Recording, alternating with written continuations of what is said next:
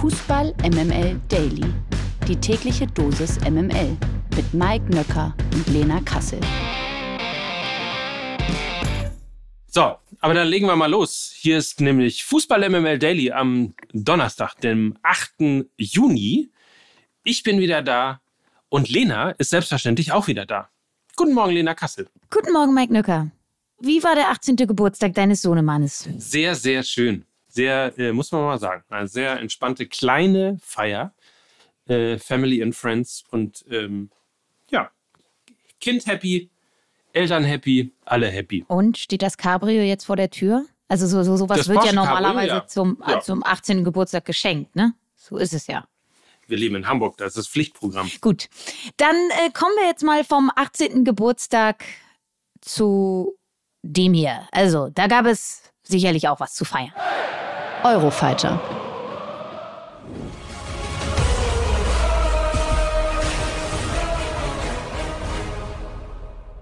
Gestern Abend stand das Finale der UEFA Europa Conference League auf dem Programm. Ja, es gibt eine Conference League. Wir haben das Ganze hier auch stiefmütterlich behandelt. I know. Aber wir werden, also, naja, egal. Also in Prag traf der AC Florenz auf West Ham United. Wie in der Champions League also gab es auch in der Conference League ein englisch-italienisches Finalduell. Und Mike, du hast das Spiel gesehen. Wer durfte denn am Ende jubeln? Ob das ein gutes oder ein schlechtes Omen für Manchester City ist, wird sich zeigen, aber im ersten englisch-italienischen Duell in dieser Woche hat sich West Ham United durchgesetzt, knapp und am Ende vielleicht auch etwas glücklich gewann das Team von Thilo Kehrer mit 2 zu 1 gegen AC Florenz. Die Italiener hatten mehr vom Spiel, waren aber nicht zwingend genug und hatten zudem nicht unbedingt das Glück gepachtet. In der ersten Halbzeit wurde Florenz-Kapitän Cristiano Biraghi von West Ham-Fans mit Bechern bei einer Ecke beworfen. Mehrere trafen ihn. Man sah ihn am Hinterkopf heftigst blutend, sodass er das Spiel mit einem Turban fortsetzen musste. Und natürlich war es dann eben dieser Biragi, dem der Ball in der zweiten Halbzeit unglücklich an die Hand sprang. Nach VAR bedeutete das elf Meter für West Ham und dieser wurde von Said Benrahma sicher verwandelt. Florenz kam noch einmal stark zurück und markierte fünf Minuten später den Ausgleich durch Bonaventura, aber ein Zuckerpass von Paqueta auf Bowen ließ dann in der 90. Minute alle Träume der Italiener platzen. Riesenstimmung in Prag West Ham United gewinnt die UEFA Conference League mit 2 zu 1 gegen Florenz. Am Samstag dann das letzte Finale der Saison mit der UEFA Champions League und dem Spiel Inter gegen City. Dann Deals. Und dealsmäßig ist einiges passiert gestern. Beginnen wir mal die heutige Folge mit einem Transfer allerdings, mit dem äh, erstens fast alle gerechnet haben, der noch nicht ganz offiziell unter Dach und Fach ist, aber es immerhin schon mal eine Ad-Hoc-Meldung von Borussia Dortmund gegeben hat. Der BVB hat also gestern offiziell bestätigt, dass Jude Bellingham die Dortmunder Richtung Real Madrid verlassen wird. Für den BVB gibt es dafür eine ordentliche finanzielle Entschädigung, denn der Deal soll der Borussia 103 Millionen Euro in die Kassen spülen. Inklusive Bonuszahlungen kann die Ablöse für den 19-jährigen Engländer noch auf 137 Millionen Euro ansteigen. Maximilian Mittelstädt wird die Hertha verlassen und sich dem VfB Stuttgart anschließen. Das hat der Bundesliga-Absteiger mittlerweile bestätigt. Der 26-jährige Linksverteidiger soll bei den Stuttgartern einen Vertrag bis 2026 unterschrieben haben. Der Expertenrat. Bleiben wir noch mal kurz beim Thema Jude Bellingham oder besser gesagt der Personalie. Trotz verpasster Meisterschaft wurde der Dortmunder Mittelfeldspieler von der Spielergewerkschaft VDV zum besten Spieler der vergangenen Bundesliga-Saison gewählt. Auf Platz zwei und drei folgen Randall Kolomoani und Jamal Musiala. Stimmberechtigt waren alle Spieler der ersten vier Fußballligen in Deutschland sowie auch alle weiteren VDV-Mitglieder. Auch der beste Bundesliga-Trainer wurde gewählt. Auf Platz eins landete Union-Coach Urs Fischer, gefolgt von Christian Streich und Edin Terzic. Randall Kolomoani wurde zusätzlich auch noch zum besten Newcomer der Saison gewählt. Irgendjemand, der dir im Ranking fehlt oder bist du d'accord damit? Also natürlich, glaube ich, hätte Christopher Nkunku dort auch noch Platz finden müssen mit seiner Performance in dieser Saison. Und ganz sicherlich auch Niklas Füllkrug, ne? Ähm, der hat, glaube ich, auch eine einmalige Bundesliga-Saison hinter sich. Und man darf ja auch nicht vergessen, bei den Bayern oder bei Leipzig zum Spieler der Saison gewählt zu werden, ähm, ist wesentlich einfacher als bei Werder Bremen. 16 Tore zu schießen. Und von daher würde ich diese Performance, glaube ich, sogar noch über die der genannten stellen, weil da das Gesamtkollektiv einfach nicht so stark ist und es demnach noch beeindruckender ist, wenn man dann als Einzelner heraussticht. Ich würde da auch auf der Trainerposition gerne Steffen Baumgart nochmal hervorheben. Für mich ist der FC-Kader äh, eigentlich qua Personal vergleichbar mit dem des VfL Bochums, FC Augsburg und so weiter und so fort. Und dass der FC eigentlich nie wirklich in Abstiegsgefahr gelang, liegt eben auch an der Führung und an der Spielweise, die Steffen Baumgart da einfach auf den Platz zaubern lässt. Und von daher würde ich das auch noch höher honorieren als jetzt Urs Fischer, ähm, weil ah, der kriegt für Jahr für Jahr immer einen besseren Kader dahingestellt, muss man auch dazu sagen. Ähm, aber klar, unumstritten tolle Leistung, die Champions League zu erreichen. Aber ich glaube, bei diesen Rankings schielt man immer zu sehr auf die großen Clubs und die großen Errungenschaften, die dann unterm Strich stehen. Aber ich glaube da auch im Bundesliga-Mittelmaß, wenn dann da Einzelne hervorstechen, das darf man nicht außer Acht lassen. Zumal, wenn man Füllkrug sagt, muss man ja auch noch Duxch sagen. Ne? Ja, also voll. auch das ist ja ein kongeniales Duo, wie man so schön im Reporter Deutsch sagt. Insofern auch ein Spieler, der sicherlich ähm, im Fokus stand in dieser Saison.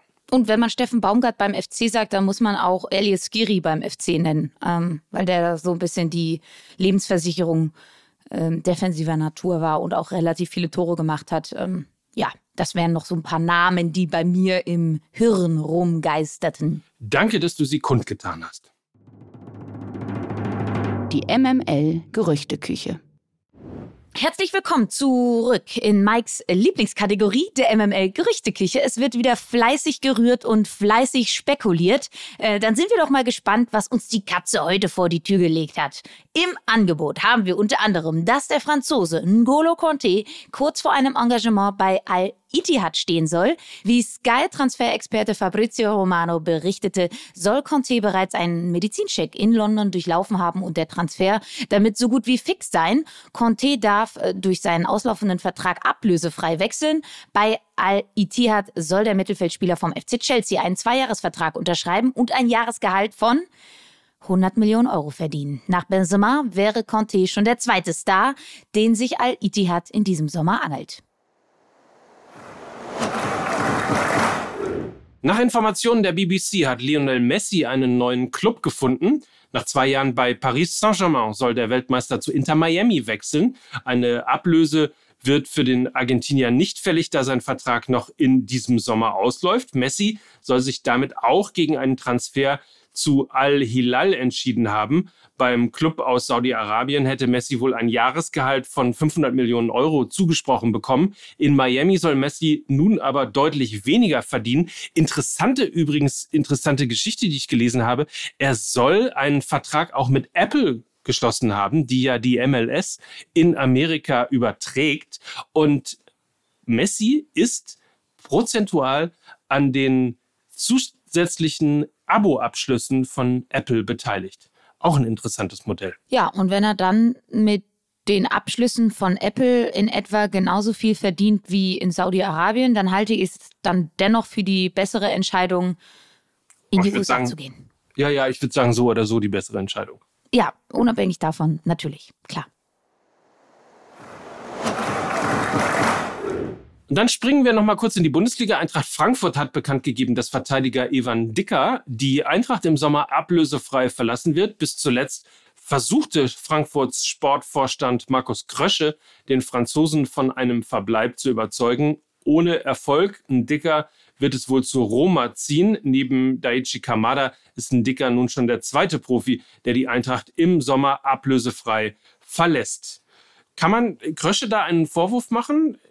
Oder ist es einfach normal, dass in dieser Zeit einfach zwei Spieler abgegeben werden müssen, ohne dafür eine dicke Ablöse zu kassieren? Ja, die beiden Spieler haben halt ihren Vertrag erfüllt, ne? Und den Vertrag hat halt Krösche nicht geschlossen. Dann hätte man halt entweder langfristiger mit den Spielern Verträge schließen sollen, aber so ist es natürlich auch rein sportlich nachvollziehbar, dass sie eventuell nochmal neue frische Luft im Ausland schnuppern wollen. Und ganz ehrlich, wir erleben es immer seltener, dass Spieler tatsächlich ihre Verträge erfüllen. Von daher, die sollen halt gehen dann. Wenn sie es halt äh, äh, weiterzieht, so what? Also ich würde da Markus Krösche jetzt keinen Vorwurf machen. Aber wenn man so ein bisschen Ablöse und Einnahmen gerade bei der Eintracht mal unterm Strich zusammenrechnet, dann kommt momentan ein Minusgeschäft dabei raus. Ähm, aber sie haben dann natürlich noch ihr Tafelsilber im Schrank, nämlich Kolomuani. Und wenn der, keine Ahnung, für über 100 Millionen Euro irgendwo hingeht, dann kräht auch kein Hahn mehr nach Ndika und Daichi Kamada. Also von daher, äh, an Markus Krösche Stelle würde ich mich da zurücklehnen. Alles im Lot.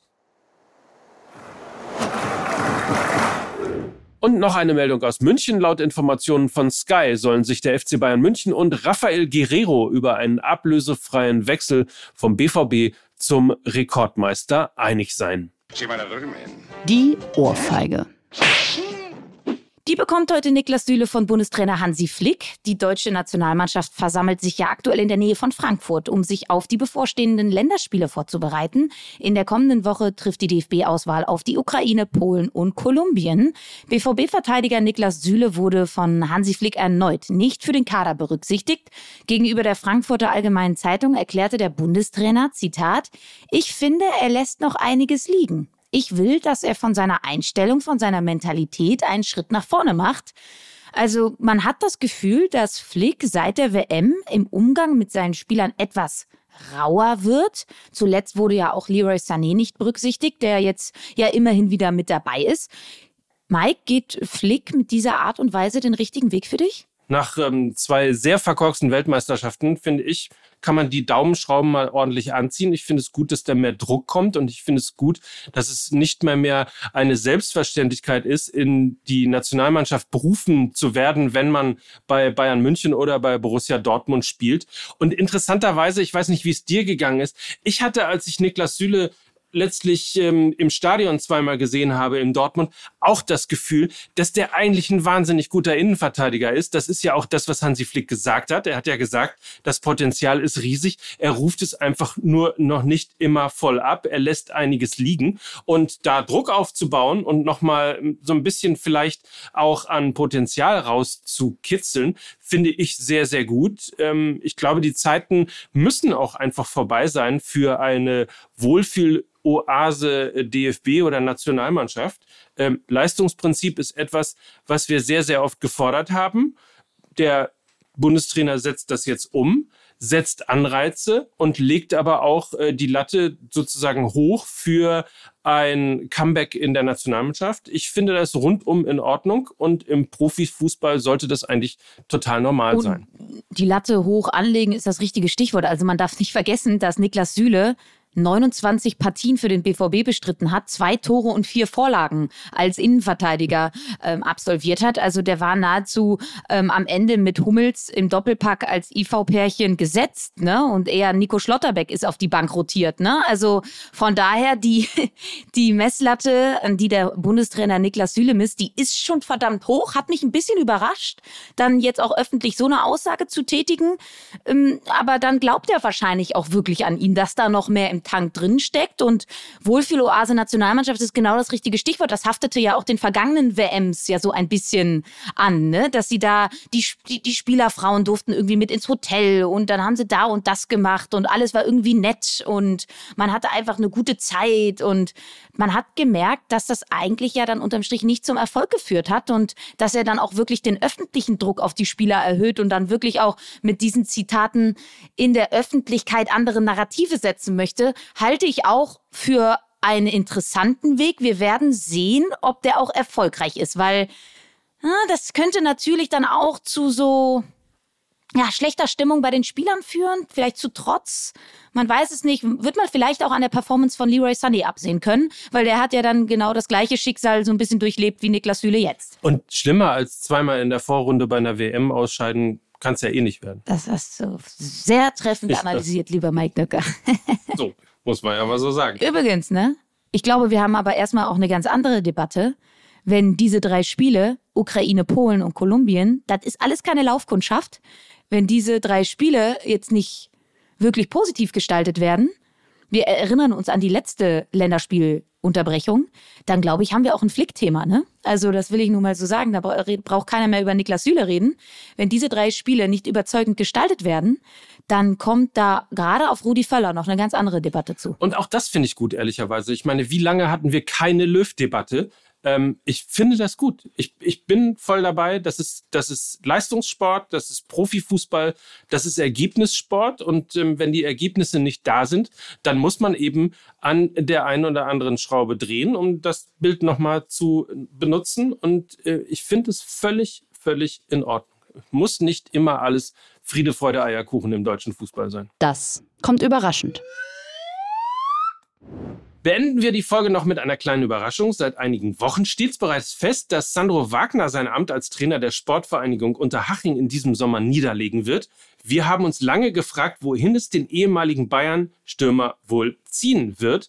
Laut Kicker-Informationen könnte Wagner den österreichischen Zweitligisten FC Liefering, nicht Lieferando, Liefering als Trainer übernehmen. Liefering trennte sich zuletzt von Cheftrainer Fabio Ingolic. Der FC Liefering gilt als Farmteam von RB Salzburg und ist Teil des Red Bull Kosmoses. Ja, dann können wir uns ja eigentlich jetzt schon mal darauf einstellen, dass er nach dem FC Liefering vermutlich RB Salzburg, wenn Matthias Jeißle dann vermutlich endlich zu einem größeren Verein geht. Und von da aus geht es dann irgendwann mittelfristig auch in Richtung RB Leipzig. Also das Trainerkarussell ist angeschmissen, würde ich sagen. Und wir können schon mal gucken, wer bei Liefering äh, spielt, um dann in den nächsten fünf Jahren dann bei entweder Borussia Dortmund oder RB Leipzig aufzutauchen. Ach, wie herrlich. Hm? Schön, ne? Ne. Also ich so einfach kann Fußball sein. So einfach kann Fußball sein. Ich werde die Kaderliste jetzt mal den Tag über durchgehen beim FC Liefering, mal schauen, welcher Name mir da ins Auge springt und dann haben wir den hier ganz heiß auf dem Zettel, Mike. Hier so. zuerst gehört bei Fußball MML. So ist es richtig. So will ich dich hören, Lena Kassel. Und das waren sie, die beiden äh, äh, Top-Podcaster im Fußballbusiness, die, die eigentlich das, wir sind eigentlich das Farmteam von, ich weiß noch nicht wovon, aber wir sind ein Farmteam. Mike Nöcker. Und Lena Kassel. Die beiden Farmer für Fußball ja. MML. Tschüss. Tschüss, schönen Tag. Dieser Podcast wird produziert von Podstars bei OMR.